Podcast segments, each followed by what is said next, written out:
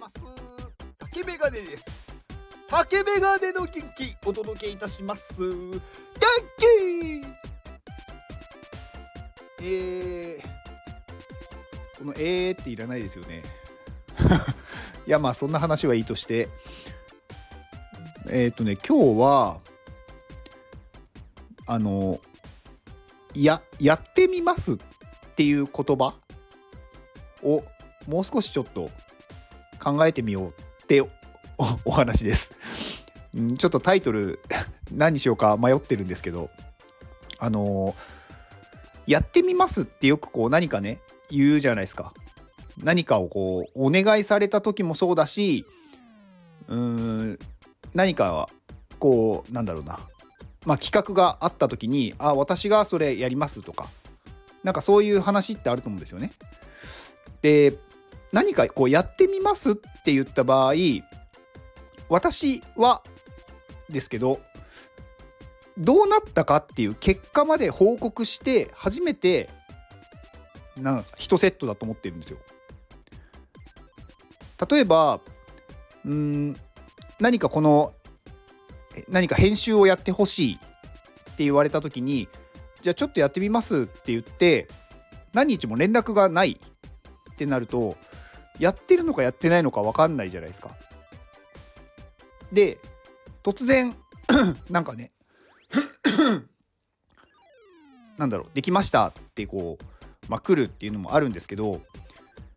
んなんかこううんやってみますっていう言葉ってすごい簡単に言えちゃうと思うんですよね。でもやんなくてもいいじゃないですか。でそれって言わない方がいいんじゃないのかなって思うんですよね。で逆に言うんだったら結果までちゃんと報告しようよっていう気がするんですよ。何かこうねうーんまあ別にこれね悪いとかじゃないんですけど誰かにアドバイスを求めた際そのアドバイスをしてくれた人に対して言われてこうやったらこうなりましたありがとうございましたっていうところまでで私はねこう相談って1セットだと思うんですよ。例えばまあ副業で少しなんかお金を稼ぎたいんですって言われてじゃあこういう副業があるよとかね。例えばそう教えてもらってあ分かりましたやってみますって言って実際にやってみた。で実際にそれで少し稼げるようになった。まあこれ稼げなくてもやった結果まあうまくいかなかったでもいいんですけどその結果をちゃんと報告するっていうところまでやってやるっていうことの1セットだと私は思ってるんですね。なのでそれを報告してくれないとなんかこの人は言ってもやらないんだよなっていう印象をやっぱり私は持ってしまうんですよ。まあ、これ他のね誰でもそうだと思うんですけど何かをこうね教えてあげたのにその人がやってみますって言ったのに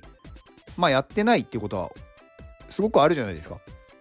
で逆にやってるかもしれないけどどうなったのかがわからないっていう場合も結構あると思うんですね。でやっぱりこうねやってみますって言った以上は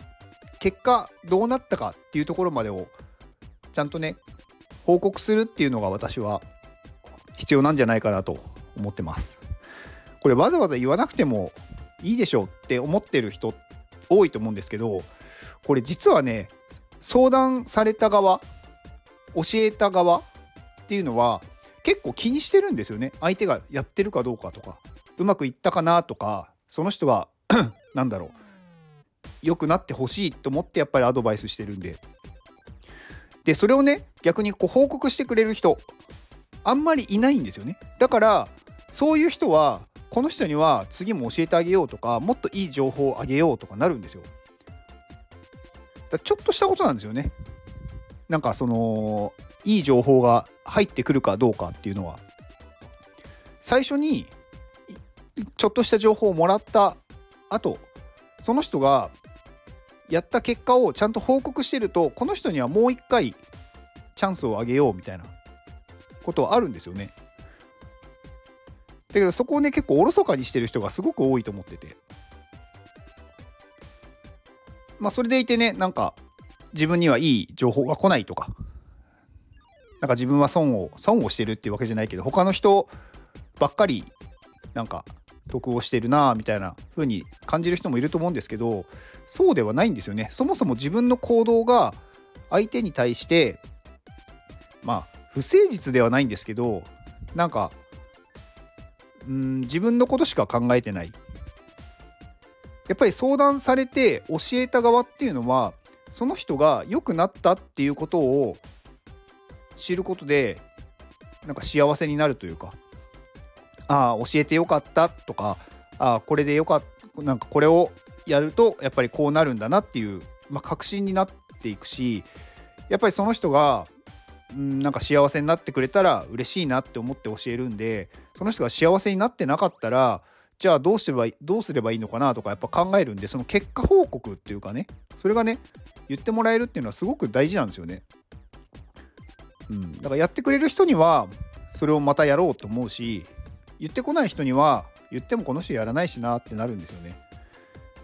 でこれまあ何でもそうなんですけどなんか仕事で仕事でもねなんかそういうことはよくあると思うんですよ。なんか頼んだけど連絡がないと。まあ頼んだけど連絡がないっていうのはねもう本当に論外なんですけどなんか頼んでなんかそれもなんだろう例えばなんかこういうのを例えばこのなんだろうアプリを使えるようにしといた方が今後いいかもねみたいな話したとして なんかそれをああそうですね。じゃあちょっと勉強してみますって言ったけどその後勉強したのかどうかも分かんないとか。それよりもこうねなんかこのアプリ使ってみたんですけどちょっと自分だと合わないっすねっていうだけでもそれはそれですごくいいなんだろう結果報告なんですよね。なんか自分が良かったとしても相手はそう思わないっていうこともあるんだなとかどういうところがなんかうまく使いづなんだろう使いづらいのかなとかね。そういうのが分かればんなんだろう。次に誰かにそれを教える時にこういう人にはこういうこれを教えた方がいいなとかこの人にはこれじゃない方がいいなとかね。いろいろできるんでやっぱりこう結果をねやった結果を教えてくれる人っていうのは私はまた教えようと思うしなんかそういう人にいい情報を送ろうって思います。まあ、今日はそんな話ですね。はい、やってみますって気軽に言うことはねいいんですけどちゃんとどうなったかまでを報告しましょうっていうお話でした。以上です。この放送はクロムさんの元気でお届けしております。クロムさん元気。クロムさんありがとうございます。はいクロムさん、えー、iPadMate ではね有名な方なので iPadMate の方で知らない方はいないとは思うんですがまあクロムさんは、まあ、お絵描きの先生ですね。簡単に言うと。うーんまあよく喋る関西の方ですね。まあでも喋りはねすごくうまいと思います。まあいろいろねこうなんだろうコールセンターのお仕事されてたりとかなんかいろんなそういう話すっていうことのお仕事をされてる方なので教えるとかね。なので話はねすごくうまいです。なんかこう人をこう引きつけるというか何、て言うんだろうな。まあ悪く言うとすごい人をこうなんだろう魅了するというかなんかその人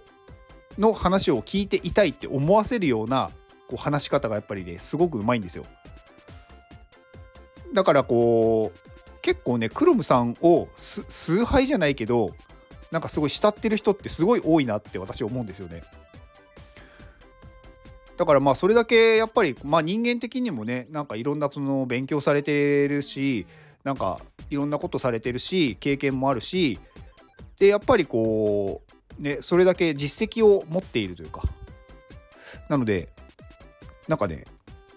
本当にねこうなんだろう先生みたいな感じです。でクロムさんは、えーと毎週水曜日にインスタでお絵かきライブをやっていてまあ、夜の21時、夜の21時っていうか、まあ、夜の9時ですね。21時。毎週水曜日の夜9時にインスタでお絵かきのライブをやってるんで、まあ、そこに参加すると、まあ、一緒にねこうお絵かきをできたりします、まあ、iPad を使ってのお絵かきになると思うので、まあ、このアプリの使い方だったりとかあこういう風に書くとうまく書けるんだなとかねなんかそういう勉強ができるので、あのー、お時間のある方は、まあ、参加してもらうといいんじゃないかなと思います。えっ、ー、とクロムさんの、えーと、公式 LINE がありますので、まあ、公式 LINE もねあの登録してもらうと、まあ、いろんな情報が来ると思いますのでクロムさんの公式 LINE の URL とあとインスタの、え、URL を概要欄に貼っておきます。で、えー、最後、宣伝なんですが、3月の元気をくださる方募集中です。えっ、ー、と、2月の25日まで募集してますので、まあ、こんえー、今みたいな感じでね、あの直接お名前をお呼びさせていただいて、元気をお送りさせていただく。で、あと宣伝があれば宣伝をさせていただきますので、こちらをね、あのもし、お金払ってでもやってもらいたいっていう人がいれば、はい、私の有料放送を購入してくださると、私がお名前をお呼びさせていただきます。えこちらのリンクも概要欄に貼っておきます。では、この放送を聞いてくれたあなたに幸せが訪れますように。行動の後にあるのは成功や失敗ではなく結果です。だから安心して行動しましょう。あなたが行動できるように元気をお届けいたします。